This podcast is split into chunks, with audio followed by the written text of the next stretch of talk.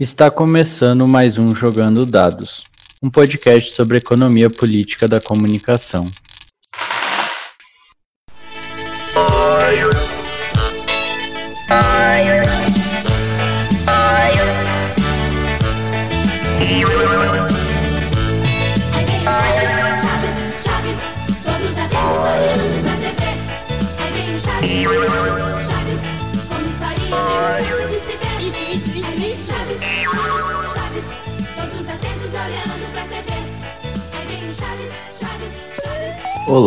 Eu sou o Guilherme Bernardi e esse é o Jogando Dados. Nesse podcast partimos da economia política da comunicação, ou, se preferirem, da crítica da economia política aplicada à comunicação.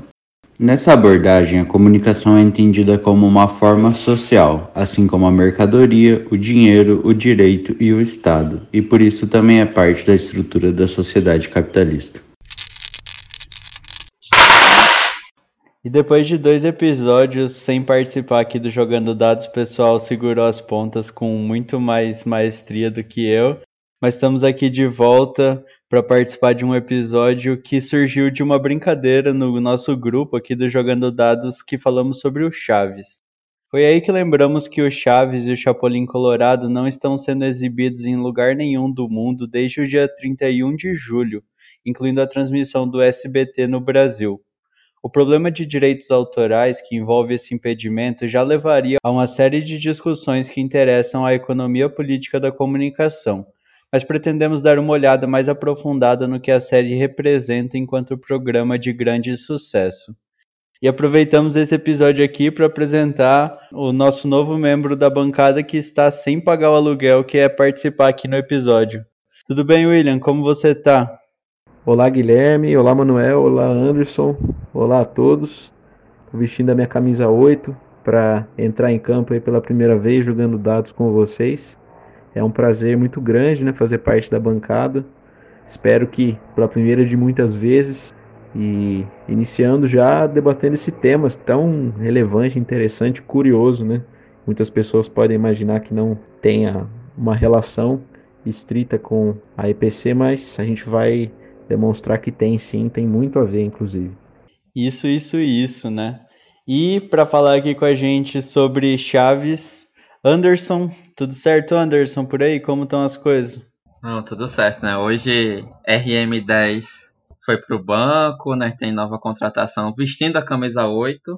E a, Gabi, a Gabriela também, né? Depois do no episódio de duas Gabrielas, hoje ela também foi pro, pro banco, enfim, né? Força pra, pra Gabriela também por conta de outras questões. E vamos lá, né? Vamos falar de Chaves, vamos descontrair, mas sem perder é, também de vista o, algumas coisas da EPC, né? Provar que a EPC pode falar de coisas diferentes, mais do que a gente já vem falando no Jogando Dados. Exatamente, né? Olhar para o que está acontecendo aí na América Latina e no mundo e pensar o que a EPC diria sobre isso. Anderson já deu uma palhinha aí do rodízio, aproveitando aí para chamar um cara que gosta de rodízio. Tudo certo, Manuel? Como estão as coisas por aí? E aí, Guilherme, entrei né, no programa já tomando bolada na cabeça e tal, né? Isso aí, estamos indo. Hoje resolveu dar um ventinho friozinho durante o dia. Eu passei o fim de semana com as costas meio doloridas, mas estamos tudo bem. Boa noite, William. Boa noite, Anderson.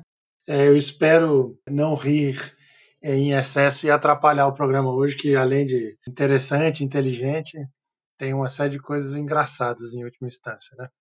Com certeza, com certeza. Antes, acho da gente começar a falar especificamente sobre alguns pontos, a economia política da comunicação. William, você poderia explicar para as ouvintes e para os ouvintes de onde surgiu essa ideia de falarmos sobre o Chaves, de pensar o Chaves pela economia política da comunicação?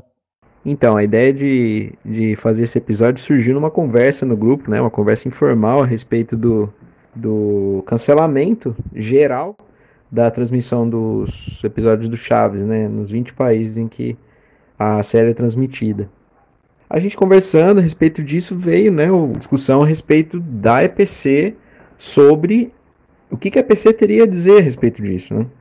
E a gente juntou as, os pontos, né, viu que na verdade é um, um, um tema muito relevante que está dentro do escopo da EPC, porque a gente, a gente trata de diversas é, questões que são relativas aos estudos de economia política da comunicação, né?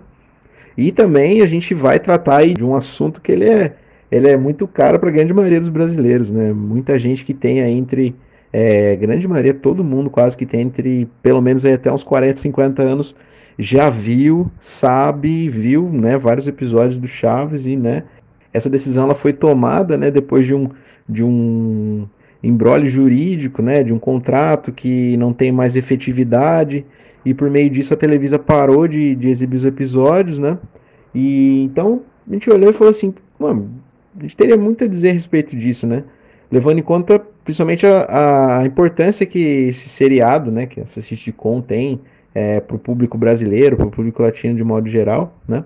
E de fato, as categorias da EPC, é, para a gente analisar uma produção cultural latino-americana periférica, elas se encaixam muito bem. Com certeza, né? Acho que foi formação de gerações aí que cresceram vendo Chaves, é, até às vezes os pais não gostavam, os meus pais, por exemplo, não gostavam muito que assistisse ao Chaves por ser bobo, ser repetido até de certa forma, mas é uma série que marcou aí. Inclusive, eu acho que é interessante, né? A gente estava procurando as últimas notícias desde que o Chaves saiu do ar no mundo todo no dia 31 de julho e tem um texto falando sobre isso que comenta que o Chaves, apesar de ser dos direitos pertencerem à Televisa, não foi produzido pela Televisa, né? Foi produzido pelo Canal 8, né? Que daí que vem o nome El Chavo del Ocho, né? Do número 8, que é o número do canal ali. Eu tinha ouvido uma história antes que era o número do barril dele, ou que ele não morava no barril, mas enfim, são elucubrações para depois.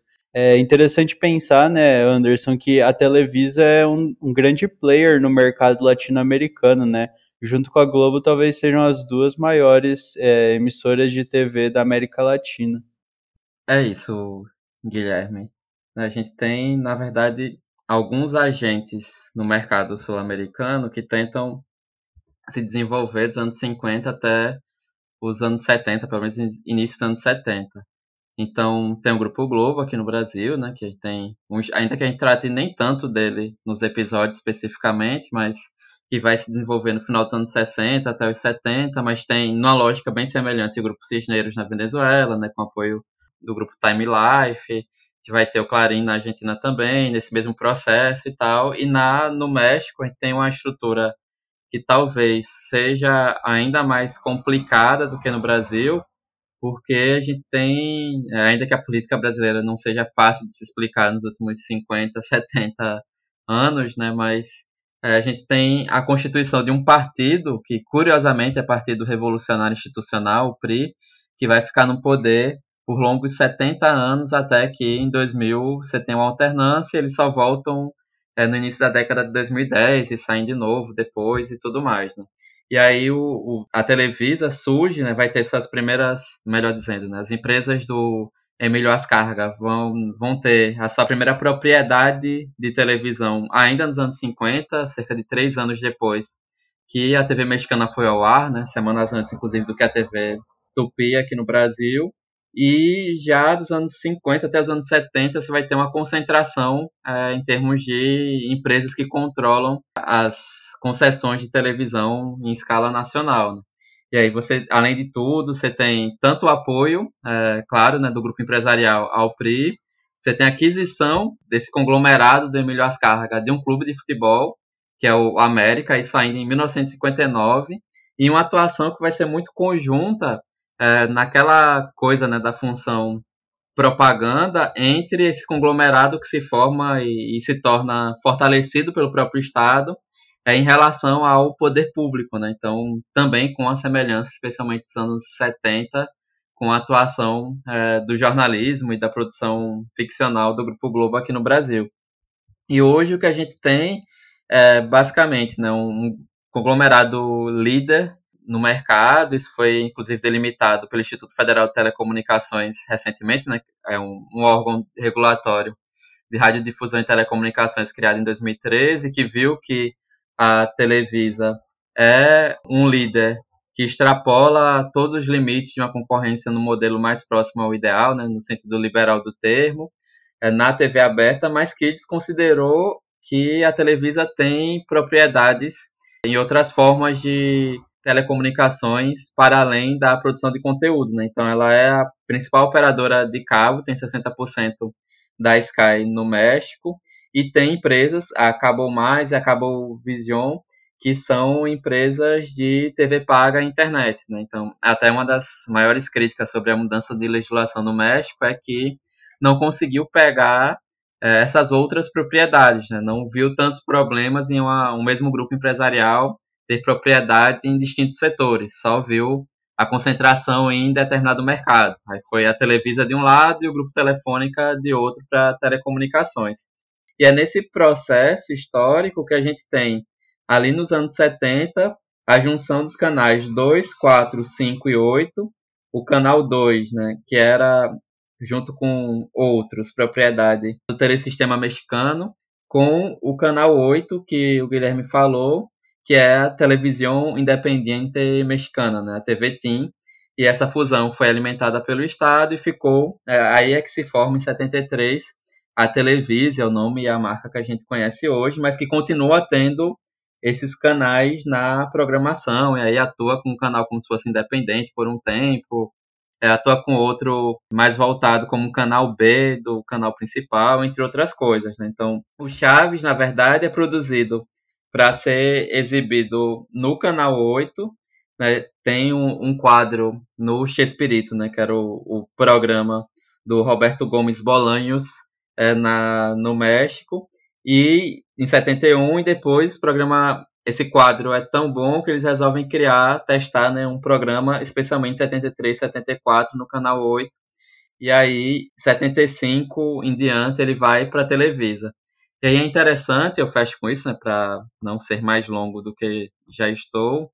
É interessante observar como você tem, né, em termos de liderança de mercado, uma série de fatores que acabam auxiliando enquanto é, barreiras de mercado à entrada de outros agentes. Né? Então a gente tem a Televisa sendo priorizada e, de certa forma, sendo beneficiada por ação estatal, né? essa coisa de produzir, especialmente no México, que está muito próximo dos Estados Unidos, de gerar um grande agente nacional de produção de conteúdo audiovisual e um agente nacional que vá disputar mercado fora, o mercado latino-americano é, fora do México, e ao mesmo tempo, a gente tem uma coisa que é curiosa, porque a gente sempre fala, normalmente fala da, é, da característica de aleatoriedade né, de um, um, bem cultural, como um programa pode ser. Você pode investir muito e não dar certo, é, você não tem essa certeza de, de público, como talvez outros objetos e outros conteúdos, de certa forma, mais essenciais para a manutenção física, digamos assim, do ser humano, acabem dando. Então, nesse caso, eles inclusive passaram pela fase da aleatoriedade, né? Porque o, o programa foi é, iniciou a, a, sua produção em outra emissora e com essa fusão e mesmo e só depois que se mostrou é, como um produto de sucesso é que a Televisa vai lá e aposta e dá um pouquinho mais de estrutura. Falou muito recentemente, né, de episódios perdidos do Chaves, entre outras coisas eram na verdade episódios que a qualidade não era tão boa, porque eram normalmente episódios pré-televisa, que a qualidade não era tão boa mesmo para outras emissoras passarem. Né? Então, normalmente a escolha era por dublagem para episódios pós-televisa, que tem alguns episódios iguais, que mudam só detalhes, enfim, personagens de apoio que entram em um, não entram em outro porque você tem uma mudança para adaptar um padrão tecnoestético da televisão independente mexicana para agora essa, esse bloco é, que se forma com o nome de Televisa, que tem uma qualidade estética maior, enfim, que vai produzir também para exportação. Né? E aí, olhando o site da Televisa hoje, né, eles, eles se colocam enquanto líder na produção de conteúdo audiovisual em espanhol no mundo não só no México, um grande conglomerado líder no México. E aí eles têm é, atuação em diferentes países, tem alguns canais, inclusive tem canal nos Estados Unidos, né, são sócios, se não me falha a memória, do Univision, entre outras coisas que mostram o porte de atuação desse grupo, não só na ao exportar um conteúdo audiovisual, a gente é repleto de novela mexicana há algum tempo, desde os anos 70, os anos 80, mas também de como a gente tem é uma atuação enquanto ator que vai se voltar a um público específico em outros países, especialmente nos Estados Unidos, que tem uma quantidade de pessoas de origem hispânica, origem latina muito forte, que é algo inclusive que faz a diferença em relação ao Grupo Globo, porque o português, a língua portuguesa é pouco falada em outros lugares, então há uma restrição de mercado também quanto a isso, né? Quanto a, a essa expansão, o Grupo Globo tentou fazer parcerias é, para formar é, televisões em outros lugares e nunca deu certo porque teria que se adaptar muito e a, as parcerias mais recentes são muito voltadas a, a Portugal, né? Essa parceria de produção de conteúdo lá e cá, porque é o que dá para fazer com a limitação da própria linguagem, né? Então a, a Televisa se torna um, um grande agente é, de produção de conteúdo audiovisual no mundo, especialmente nos maiores da América Latina. E para eu fechar em relação a, a, aos dados de receita, dados de 2014 que PC e Mastrini publicaram anos depois, é que o Grupo Globo ainda assim teria uma receita maior, cerca de 5,7 bilhões de dólares em 2014, enquanto que a Televisa teve uma receita de 5 bilhões, e aí o terceiro grupo, que seria o Clarim, bem atrás dos outros dois. Né? Então é, é um impacto financeiro também muito significante dessa formação de um conglomerado empresarial, né? porque, como eu disse, não é só a televisão e rádios, é um conglomerado empresarial que se envolve em diferentes áreas para se tornar um, um gigante, um dos gigantes mexicanos. Muito interessante, Anderson. Acho interessante esses paralelos também com a formação de um grupo aqui no Brasil, né, que você levantou e você inclusive fez questão de deixar na sua fala marcado, né, que é o Roberto Bolanhos. E aí a gente lembra, né, do autor que a gente menciona bastante aqui na economia política da comunicação brasileira, que é o César Bolanho.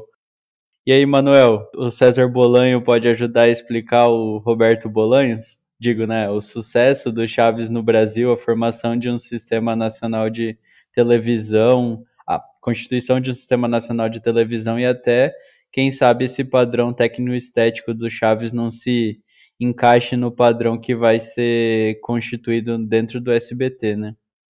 É, o que foi que eu disse? E como é que é mesmo? Era por aí essa brincadeira com o Roberto Bolanhos e o César Bolanho, né?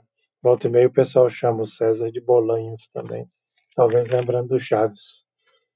Cara, essa, a história do, do SBT, ela cumpre um papel muito interessante no trabalho do, do César Bolanho no mercado brasileiro de televisão, que é um, uma análise, né? Primeiro tem um, uma avaliação, digamos assim, conceitual e depois uma história econômica da televisão brasileira, né?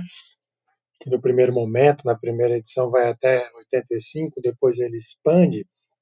E o SBT cumpre um papel interessante nessa, nessa discussão, né?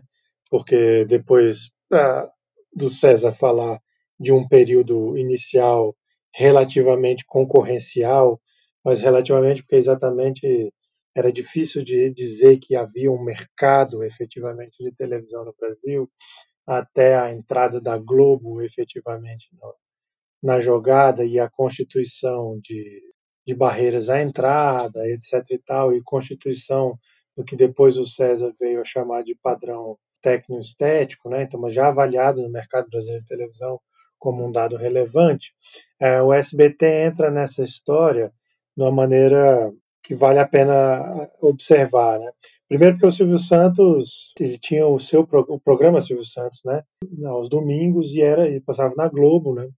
E o Silvio Santos fazia ali já toda uma uma dinâmica que tinha a ver com uma lógica comercial, né? Então uma relação com que ele vai montar na sequência do grupo Silvio Santos assim, assim que ele sai da, com seu programa da Globo, né? E ele passa a, o seu programa para outras emissoras, né? Vai para Tupi, é, ele constitui, né, na verdade, a que era a TV Estúdio, né, a TVS, que era até ocupando um, um espaço que é, no Rio de Janeiro, né, da TV Rio. Então ele vem entrando ali num mecanismo de do que vinha assim os espaços que foram da, da constituição da própria Globo como líder, né, vamos dizer assim, e, e, e a principal empresa do, do ramo, portanto, e as suas barreiras à entrada. Então, quando o Silvio Santos vai para esse caminho, que é meados dos anos 70, e vai fazer um grande trabalho no Grupo Silvio Santos aí, Carnê do Baú e coisas nesse sentido, né? O mesmo programa passa em duas emissoras diferentes no mesmo, na mesma cidade, até a quebra em definitivo da TV Tupi, quando a, Tupi deixa de perde a sua concessão e o Silvio Santos ah, ocupa esse espaço. Ele já mantinha um acordo com a Record e aí, olha, é uma, é uma é, há uma complexidade, vamos dizer assim, né, do ponto de vista legal do que está em jogo aí e que o César descreve muito de maneira muito acurada, né, com bastante cuidado. O que eu acho relevante para o que a gente está discutindo, que é a história do Chaves, é, tem a ver com o seguinte aspecto. Ah, num primeiro momento, o César chega a, a, a compreender, a avaliar que a própria noção é, do SBT como um concorrente, né, o que veio se tornar o SBT, portanto, como um concorrente no mercado de televisão, era algo difícil de ser levado a sério na, no primeiro momento, porque aí tem que voltar na, no, no, conceito, né, na forma como o César entende essa dimensão do mercado brasileiro de televisão, né, entendendo a publicidade como o elo entre o capitalismo monopolista ah, e os meios de comunicação de massa, né? Então esse processo tem a ver justamente com a produção de audiência, né? e essa produção de audiência justamente para lidar com este mercado publicitário. Então os programas ah, passavam por aí. Acontece que justamente o SBT consegue é, crescer no âmbito da audiência, se tornando a vice-líder, e ainda assim isso não gera nenhuma relação direta com o mercado publicitário, fundamentalmente porque num primeiro momento e isso se tornou a marca, acho que a decisiva aí, né, do do SBT, estava o fato de que a emissora servia basicamente como um elemento de mediação das próprias é, dos próprios integrantes do grupo Silvio Santos. Então, portanto, a, o SBT era uma parte desse processo do grupo Silvio Santos, o que significava fazer os, o, a, o meio de campo comercial da própria empresa, né? Então, é, ficou, era famoso o carnê do baú, portanto, que era o principal elemento. Até hoje tem isso ainda em jogo, com os programas que são patrocinados pelas empresas do, do próprio grupo Silvio Santos, né? Os seus, os seus braços, tipo, sei lá, um roda-roda Jequiti da vida, né? Então, é, essa era a, a dimensão que fazia o César entender isso dificilmente faz parte do mercado, porque, no primeiro momento, ele não disputa o bolo publicitário. E, então, para que, como é que se organizavam os programas? Os programas que o, o Silvio Santos vai a levar para primeiro ali para a montagem do que era a TVS e depois para essa dinâmica do sistema brasileiro de televisão, que é o SBT, eram os chamados programas de cunho, os programas populares, e aí vai muitas aspas nesses populares, não é? Ou popularesco, que é uma palavra que eu não gosto, mas enfim, é como né, costuma ser usado. Que é a faixa, justamente a faixa em que o, o SBT atua como retendo a sua audiência, né? Então, a partir desses programas. É aí onde eu, eu acho que a discussão do Chaves vai, vai entrar significativamente. Já no mercado brasileiro de televisão, portanto, o César faz referência direta e explícita a esse tipo de coisa, se não exatamente ao Chaves, né? Mas justamente a ideia de que o SBT se especializa nestes programas de cunho tidos, né, por esta esse termo que é o popularesco, a fim de lidar com esta dimensão específica comercial. Isso vai gerar, Guilherme, uma, tem um monte de discussão a ser feita aqui, né? Era possível fazer um monte de análise. Uma delas que eu acho relevante, é, entre várias, diz respeito a como, a, nesta montagem teórica aqui do mercado brasileiro de televisão, a relação entre economia e política é, foi resolvida de uma maneira bem específica, o que significava, num certo sentido, isolar um pouco a discussão é, política e levar em conta o aspecto econômico. Eu digo isso porque isso é a base é, do que vai ser a, a, compreensão inicial da economia política da comunicação no enfrentamento com as teorias que vinham, né, que precediam, né, o debate das chamadas teorias da dependência, o imperialismo cultural, etc., em que a política é, se sobrepunha, né, como uma análise ideológica, tal, né? Então, nesse livro do mercado brasileiro de televisão, o César dá um corte que é um pouco ah, distinto, né? Que é então voltar para esta questão da economia e, portanto, da consolidação do mercado de televisão, relacionando a essa discussão da publicidade. Isso, quando vai fazer um debate sobre o SBT, se resolve, né? Então, quer dizer, se não é uma disputa do bolo publicitário, mas é também uma dimensão que diz respeito à dinâmica comercial de um grupo específico, que é o grupo Silvio Santos. Isso explica só até certo ponto, né? Porque o próprio César se debate aqui numa discussão bastante interessante nesta passagem, né? que é quando chega os anos 80, então o SBT se consolida e temos um novo momento, vamos dizer assim, desta história econômica da televisão brasileira, em comparação com as outras emissoras, né, que tem a ver com a dimensão da própria lógica, ah, digamos assim, das relações salariais das épocas e tal, né? Então, como é que a população lidava com esta dimensão do consumo e isso qual era a implicação para o mercado publicitário. Tal.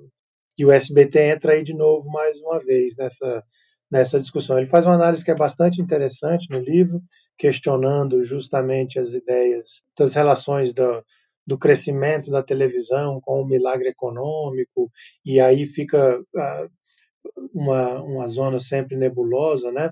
Então o SBT entra sempre nessa dimensão, que é o fato de que para se consolidar uma TV num país como o Brasil, né, em que o mercado publicitário ele vai ser sempre complexo e deficitário se você se você vai a todas as pontas, né? Então se você vai a todas as, as cidades, você vai montar uma as redes de TV, que é como a, a Globo é, se consolida, né? Então, ela chega em alguns lugares e o mercado publicitário é quase nenhum, né? Então, qual é o interesse dessa dimensão, então, né, desses espaços?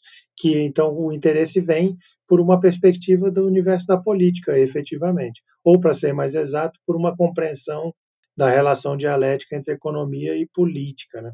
Isso é uma questão que só vai se resolver lá para frente, no outro livro do César, o Indústria Cultural, Informação e Capitalismo. Mas então vejam que um negócio desse como o, SBT e particularmente o Chaves é, colocam muitas questões para a gente nesse sentido, principalmente porque é uma novidade. Se tratava o SBT não só então estava fazendo a grande é, manutenção ali dos chamados programas é, popularescos, né? Então essa, esse termo entre aspas, uma, uma coisa sempre presente no universo da, da televisão, era presente e continua presente, né? Mas o que é decisivo aí é que o Chaves é, vinha de uma outra emissora, que foi tudo que o, o Anderson descreveu, de um outro país latino-americano. Então, portanto, era um, é um elemento que coloca em questão o debate unilateral sobre a presença específica dos produtos estadunidenses, etc. Então, esta dinâmica ela ocorre de uma maneira muito mais complexa. E aí o Chaves entra nesse, nessa discussão, eu acho, de uma maneira muito determinante. Que aí, como vocês disseram no começo, um programa que faz sucesso por não sei quantas décadas, do ponto de vista do, do que a gente chama dos padrões tecnoestéticos, ele está bastante abaixo ou aquém, né? E isso não é um demérito do, do programa, pelo contrário, é exatamente isso que vai fazer com que ele, que ele sustente a audiência e que ele se mantenha, né? E que ele, portanto, se justifique na lógica ou na, no papel ou na forma como o SBT atua neste mercado brasileiro de televisão. Só para terminar essa avaliação, lembrar que, óbvio, esse primeiro, essa discussão, digamos, da presença do Grupo Silvio Santos, de coisas como o Baú da Felicidade, etc., como o efetivo esteio né, do SBT como uma emissora de TV, o César vai descrever também de maneira muito marcante como o SBT vive tentando é, sair desta, desta posição. Então, como ele faz desde do próprio início da década de 80 é, movimentos para uma relação diferente com a lógica de, de mercado, mas cumpre sempre este papel, né, de, de um modo ou de outro, de estar neste âmbito, digamos assim, de uma televisão, é, de uma emissora que, portanto, aprende a não disputar com unhas e dentes as faixas dos, das empresas líderes. Outras emissoras vão tentar fazer isso, né? O SBT parece que aprende efetivamente a, a, a ocupar esta posição, não é de, de, de segundo lugar e com estas características específicas. E a partir daí lida sempre com esses aspectos. Então, pensar um pouco estas características de como é que um programa desse se mantém por tanto tempo tem a ver com a perspectiva que o SBT adota na sua estratégia diante uh, do mercado brasileiro de televisão e, consequentemente, isso tem a ver com a constituição social brasileira, então, portanto, com as relações salariais, com o tipo, portanto, de consumo é, que se encontra nas faixas que efetivamente vão assistir o SBT e como essa roda, roda, roda, gira, gira. Tá certo, mano. Acho que tá aí um, uma síntese da, de algumas das discussões do mercado brasileiro de televisão, né? E acho interessante quando eu li ele essa, essa impressão mesmo de que quase que o Silvio Santos, o grupo Silvio Santos comprou uma televisão para fazer publicidade dos seus outros braços, né, enquanto um grupo. É, Anderson, você queria comentar alguma coisa a partir do que o Manuel falou? Sim, porque primeiro é interessante a gente estudar tanto a Globo, falar tanto da Globo e muitas vezes a gente sabe que tem pessoas que estudam outras emissoras e tal, mas a gente fala muito pouco é, dessas outras emissoras. E aí a coisa do SBT é primeiro, né, lembrar que o, o, processo de concessão do SBT é mais um daqueles, né, ele vai surgir em, em rede nacional dos anos 80, né, em 81, a partir do, do que sobrou de Tupi, Excelsior, mas, assim, é, eu diria que o Silvio Santos, enquanto empresário midiático, ele sempre foi é, situação, né? E nos últimos anos do Temer para cá, ele nunca escondeu isso, de quanto ele sempre vai defender quem está no poder, independente de quem seja. Era semana do presidente nos anos 80 e tudo mais. Né? Ele conseguiu uma concessão e o que se comenta é que a gente tem o grupo Abril forte, o grupo do Jornal do Brasil forte, mas muito mais voltados ao jornalismo. E foi uma escolha aí para o grupo Silvio Santos e o grupo Block, né, da Manchete na época, as duas concessões que, que foram repassadas por conta de ter um foco maior para o entretenimento. Então seria uma preocupação, não seria uma preocupação política para o governo, porque não seria é, de fato, não teria de fato uma preocupação maior no jornalismo e eu acho que o histórico do, do SBT nos últimos anos mostra isso. E aí eu queria trazer nessa coisa do padrão técnico-estético o Valério Britos lá no, na época do Grupo Cepos, só na, na Unicinos, né, antes da, da fusão com o Viscom aqui da, da UFES. Ele tentou trabalhar com alguns orientandos de mestrado e doutorado com a descrição melhor desses padrões técnico-estéticos. Aí eu lembrei que tem um, um, artigo dele em coautoria, né, mas do, do Andrés Kalikowski, que foi doutorando lá no grupo, em que eles diferenciam, uma, eles criam, na verdade, uma espécie de taxonomia sobre o padrão técnico-estético. Então, tem o hegemônico, é o que eles chamam de anacrônico, emergente, periférico e alternativo. Né? E eles definem naquele momento, 2010, né, a Record disputando, tentando disputar a liderança com a Globo, seria o emergente, mas o do SBT seria o anacrônico. Acho até que é um, uma boa palavra para analisar o padrão tecnoestético do SBT, porque, na verdade, ele nunca, como o Manuel bem falou, né, nunca tentou para valer, nunca se viu com possibilidade de romper a, a liderança do mercado para o Grupo Globo, para a Rede Globo Televisão, ainda que em alguns momentos, para quem é, da minha geração vai lembrar, né, de Gugu e Faustão disputando os domingos nos anos 90 com coisas mais bizarras possível, a própria contratação do Ratinho, com teste de DNA e tudo, enfim. Foi um momento, inclusive, que a própria programação da Globo vai se popularizar também, com linha direta, entre outros programas. Enfim, numa tentativa de chegar a, a, disputar um público que eles nunca se preocuparam, que o padrão tecnoestético, né, o padrão de qualidade de Globo nunca chegava. Então foi tirando esses momentos e o momento atual, com a coisa da, da Libertadores, o Paulistão de 2003, que foi uma disputa inclusive judicial e tal, nunca teve uma tentativa de programação, né? Disse, ah, vai montar uma programação para bater com a Globo. É, ultimamente era muito a faixa infantil, era o Chaves como Chaves especialmente, né? Mas Chaves e Chapolin como coringas da programação e, e tudo mais. E aí eles vão, voltando para o texto, eles vão dizer que o caso do SBT se justificaria pela carência de unidade entre programas, ainda que sejam produzidos numa lógica vertical, e é uma opção por formatos populares corriqueiros, mas com a estabilidade de programação com bruscas mudanças de horário, né?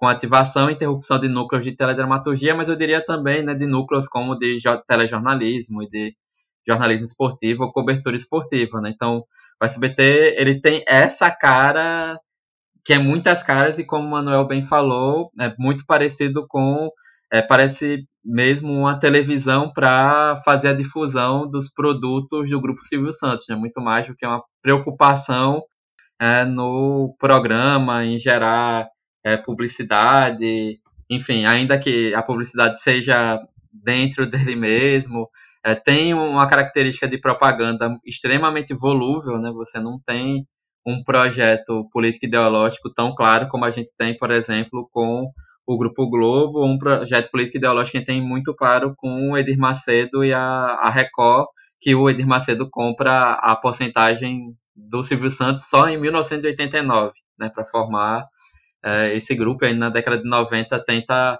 ajeitar a casa, porque o que, o que se vinha era de muita dívida, e aí conseguiu ajeitar para os anos 2000, tentar brigar e não, não conseguir tantos momentos de impacto. Mas o, o SBT é meio que aquele ali, o Silvio Santos politicamente joga com quem está ali, né, independente do, dos governos, porque o Silvio, ele sempre diz isso, né, que não dá para rir de certas coisas, ele diz que é quem banca, porque é uma, nessa hora ele lembra que é uma concessão pública, e é por isso que ele agrada sempre os governos de turno. E aí, nesse sentido, é, voltando nessa coisa de programação, algo que também é curioso e como o Chaves se encaixa nisso, é que o Chaves seria, inclusive, plano B para esse de programação. Pelo menos o que se constrói historicamente é que ele veio como conteúdo é, dentro de um pacote que o que mais interessava nas telenovelas mexicanas e um diretor da época da SBT convenceu o Silvio de que o estilo do programa não só se encaixava com o padrão tecnoestético da emissora, como poderia ter um grande apelo no público. E aí vai uma frase preconceituosa que eu estava olhando aqui, é que é comum, é que o que se dizia não só aqui no Brasil, mas também o próprio Roberto Bolanhos no México, é que é, todo bairro vai ter uma figura que nem o Chaves, né? Vai ter um morador de rua que tá ali, brinca com as crianças, mas ao mesmo tempo tenta pedir coisas para comer e tudo mais, né? Uma, quase que um, um reconhecimento da fragilidade, da, da, grande fragilidade da contradição do capital nesse processo exploratório de você ter moradores de rua e aí a figura infantil, né, um adulto se fazendo como criança, ajudando a construir algum nível de identificação com a realidade. É por isso que ele vai fazer sucesso. Ele teria feito sucesso aqui no Brasil, em outros países da América Latina e de certa forma até sendo bem mais reconhecido, ainda que ele não seja, seja também reconhecido no México, mas acho até que bem mais do que no próprio México, né? Que é uma característica bem interessante é, desse padrão tecnoestético, que é super barato, né? São poucos cenários, se a gente for olhar, e que vão ter ainda algumas mudanças ali pós-Televisa, porque antes eram cenários muito mais gerais, muito mais simples, que até produzem, possibilitam reproduções muito de forma muito mais fácil, mas que é um conteúdo que teria essa, essa característica. Quem estava brincando com o William, que ele seria o seu Madruga, porque o seu Madruga é o, o cara que faz de tudo para poder se manter em casa, é pai solteiro, e ele nunca sai dos 14 meses de aluguel, né? Talvez seja a figura mais revolucionária do Chaves, porque ele continua morando apesar de todas as ameaças. Mas como o Chaves é, como a Dona Florinda é viúva de militar. E tem uma postura é, ideológica também, né, que é de menosprezar, menosprezar a gentalha, enfim, né, de como isso tudo, o professor é levado em consideração, no caso do professor Girafales, como o pequeno burguês, que seria o seu barriga, é considerado, enfim, tem outras possibilidades de análise sociológica, mas no final tem é, essa coisa de ter pequeno burguês, de ter classe média tentando brigar contra quem é mais pobre do que ela, enfim, todas essas representações, e como tem também, né, claro, a representação de gênero, especialmente, né, a gente tem, é, são elementos sociais muito comuns e como isso acaba gerando algum tipo de identificação. E assim, é, dá, o Guilherme falou que a família dele achava um, um programa meio bobo, Chapolin talvez sim, ainda que seja um herói que veste vermelho e que de vez em quando briga com o super-herói do Tio Sam, né, que é uma representação bem interessante para os anos 80, né, final da Guerra Fria, mas o Chaves tem outros níveis, outra, outro nível de profundidade para esse tipo de discussão. E aí eu fecho dizendo, né, citou o mercado brasileiro de televisão, a terceira edição dele foi em digital e está em português e espanhol no site da Epetic, né? não da revista Epetic, mas do portal Epetic, então epetic.com.br, vocês procurem lá mercado brasileiro que encontram e dá para ler também, né, no, a, além das duas edições impressas, a de 88 e a de 2005, se não falha a memória. Tá certo, Anderson. Acho que a gente pode dar uma forcinha aí pro pessoal facilitar e deixar na descrição do episódio. Vamos ver se a gente vai estar tá a fim de socializar esse conhecimento. Mas é, aproveitando aqui, é, William, essas, essas questões foram colocadas pelo Manuel e pelo Anderson, né? Eu até estava conversando com um amigo meu, que é meu colega aqui de casa, o César. Estava falando um pouco sobre a ideia de gravar, a gente comentou sobre o Chaves, é interessante, né? Você falou que o Chaves talvez seria a sitcom mexicana aí, né? O Chaves se encaixaria nessa ideia de enlatados, né? Que vão ser transmitidos aqui no Brasil e por incrível que pareça, são acho que 35 anos de transmissão de Chaves no Brasil, 36 talvez. É agora que até essa parada. O que, que você acha aí? Como que foi essa consolidação? Por que, que Chaves pegou tanto no Brasil? E, bom, seus pitacos aí sobre a popularização de Chaves no Brasil. Bom, é, o Chaves ele tem um, algumas relações bem, bem, bem próximas, né? Se a gente for analisar o que seria uma fazer um exercício sociológico de analisar o que seriam esses países periféricos é, da América Latina, que principalmente da, da, da América Latina de língua espanhola, no caso, que que exibiram durante mais de três décadas a série, é uma sitcom, né, trazida de um, de um país periférico, que é o México, né, e vários desses personagens no, no, no, interior da trama, eles são personagens que são que podem ser, como né, o próprio Anderson comentou, que podem ser encontrados em, em embora seja um comentário um tanto quanto é, preconceituoso e também até determinista, enfim, é, são personagens que podem ser encontrados aí em, é, em abundância, na verdade, nesses países, que são os países como o próprio Brasil mesmo, né? O, o personagem do Seu Madruga é bem icônico, né, nesse sentido. É, ele não teve, né, durante toda a série, durante os 10 anos de exibição da série, ele não teve um emprego fixo, sequer. Né, o Seu Madruga viveu vendendo de tudo, né? Ele saía vendendo é, chapéus, roupas usadas, né, como ele mesmo gostava de falar no bordão, é, fazendo bicos atrás de bicos, né, não conseguia pagar os aluguéis, que por sinais eram sempre os mesmos 14 meses de aluguel. E a gente tem uma série de outros personagens ali que são né, personagens que moram numa vila, é, todos personagens periféricos, ou de classe média baixa, ou é, no pesinato mesmo, como o próprio Seu Madruga, a gente tem a figura ali do, do pequeno burguês, que é o, o, o seu barriga, que é o proprietário das casas da vila, né?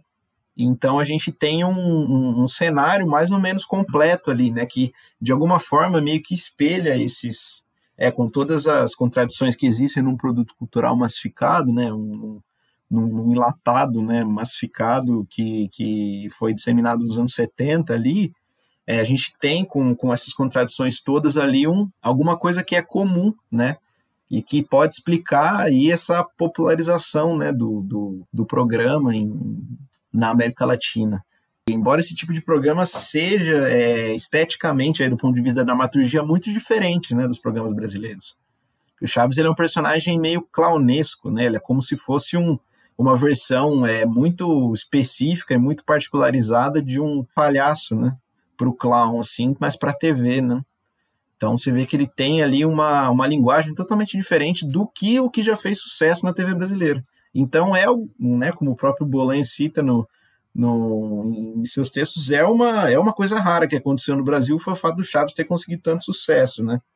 E isso se encaixa bem com esse perfil da SBT, né, de ter um, um, um elemento ali que a gente pode encontrar também em outras TVs de outras formas, né, com outros propósitos, por exemplo, os seriados japoneses na Band, né, que sempre passam, enfim, que acabam meio que servindo ali como é, steps para programação, mas que quando entram, né, é, quando entram e quando ficam na programação por um tempo é, razoável, por anos até, conseguem manter níveis de audiência que são até às vezes muito melhores do que produções da Globo, né, ou produções de outras TVs que são é, que têm um investimento em dramaturgia muito grande e conseguem ter ali níveis de audiência maiores, né? Então aí é um, é um caso muito, muito, muito curioso na, na da televisão brasileira, né, da televisão latina de modo geral também. Nossa, sensacional. Acho que a gente já tá aí com uns 45, 50 minutos de gravação e nem entramos na parte mais dos direitos de transmissão. Acho que vamos ter que deixar para um próximo episódio aí para a gente comentar é, mais sobre esse tema que é tão interessante, né? Acho que também por ter sido esse programa que formou gerações, incluindo a nossa, né? Então, é, sem abrir aqui para discussão com vocês, brincadeira, a gente tá, tá de acordo, né? Vamos deixar para um próximo episódio essa parte. Aproveitar então nesse momento para agradecer é, o William pela participação aqui na, como membro da bancada do Jogando Dados e pela sugestão da pauta. Acho que foi muito legal o episódio aí, William. O que, que você achou? Eu gostei muito, gostei muito de estrear aqui no Jogando Dados com a camisa 8 representando a minha vila. É, digo que foi uma sugestão bem interessante que saiu de uma conversa né, descontraída e é até interessante, né? A gente sai dessa ideia de que a gente tem que usar a teoria somente, né? E na verdade não, não somente, mas a gente pode, na verdade, usar o arsenal teórico da IPC, né, para discutir coisas que as pessoas olham e pensam assim, ah, mas não tem, não tem como, né, fazer uma discussão teórica a respeito? Tem, tem como fazer uma discussão teórica a respeito disso, porque está perpassado pelas contradições do, do sistema do capitalismo independente, tem todas as relações com as políticas culturais, com os meios de comunicação. Então é possível a gente né, utilizar como a gente né, de alguma forma demonstrou aí na, na, na nesse, nesse debate, nesse bate-papo que a gente fez, e acho muito interessante, né, uma, uma pauta bem legal e espero que surjam muitas outras nesse sentido também, né? Obrigado, William, então, pela presença e nos falamos no próximo episódio, continuando aí o assunto sobre o Chaves. É, como foi mencionado aqui, né, o William, que é o nosso Seu Madruga, e a todas e todos os ouvintes que quiserem saber os outros personagens terão que ouvir o segundo episódio até o fim.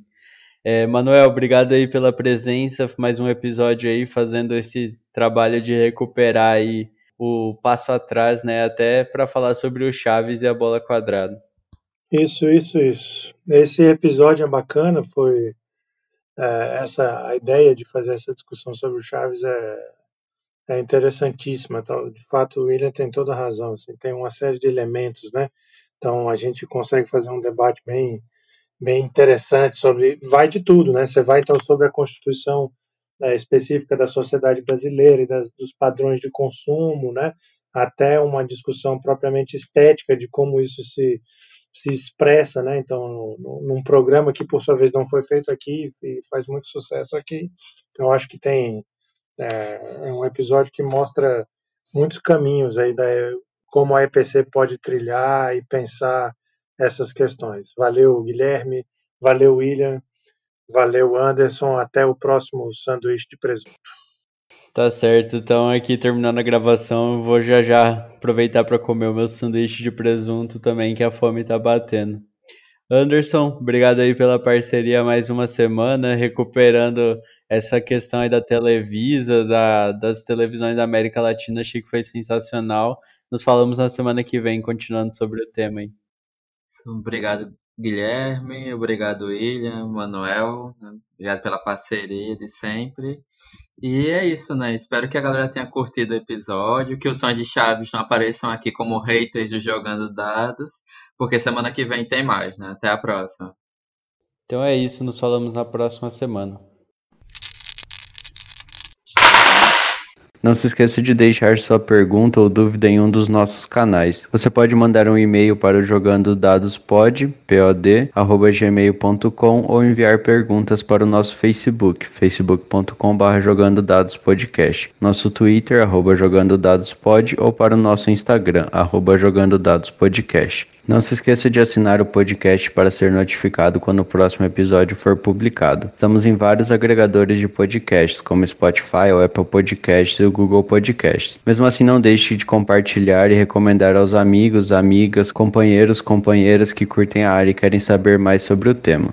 O Jogando Dados é uma produção da parceria Cuboel, Laboratório de Estudos sobre Comunicação e Crise do Capitalismo da Universidade Estadual de Londrina e CPCom UFAL, Crítica da Economia Política da Comunicação da Universidade Federal de Alagoas. A arte que ilustra o podcast é de Davi Fiuso. As artes para divulgação e as atualizações das redes sociais são de responsabilidade de Gabriela Fernandes Silva. Até a próxima semana.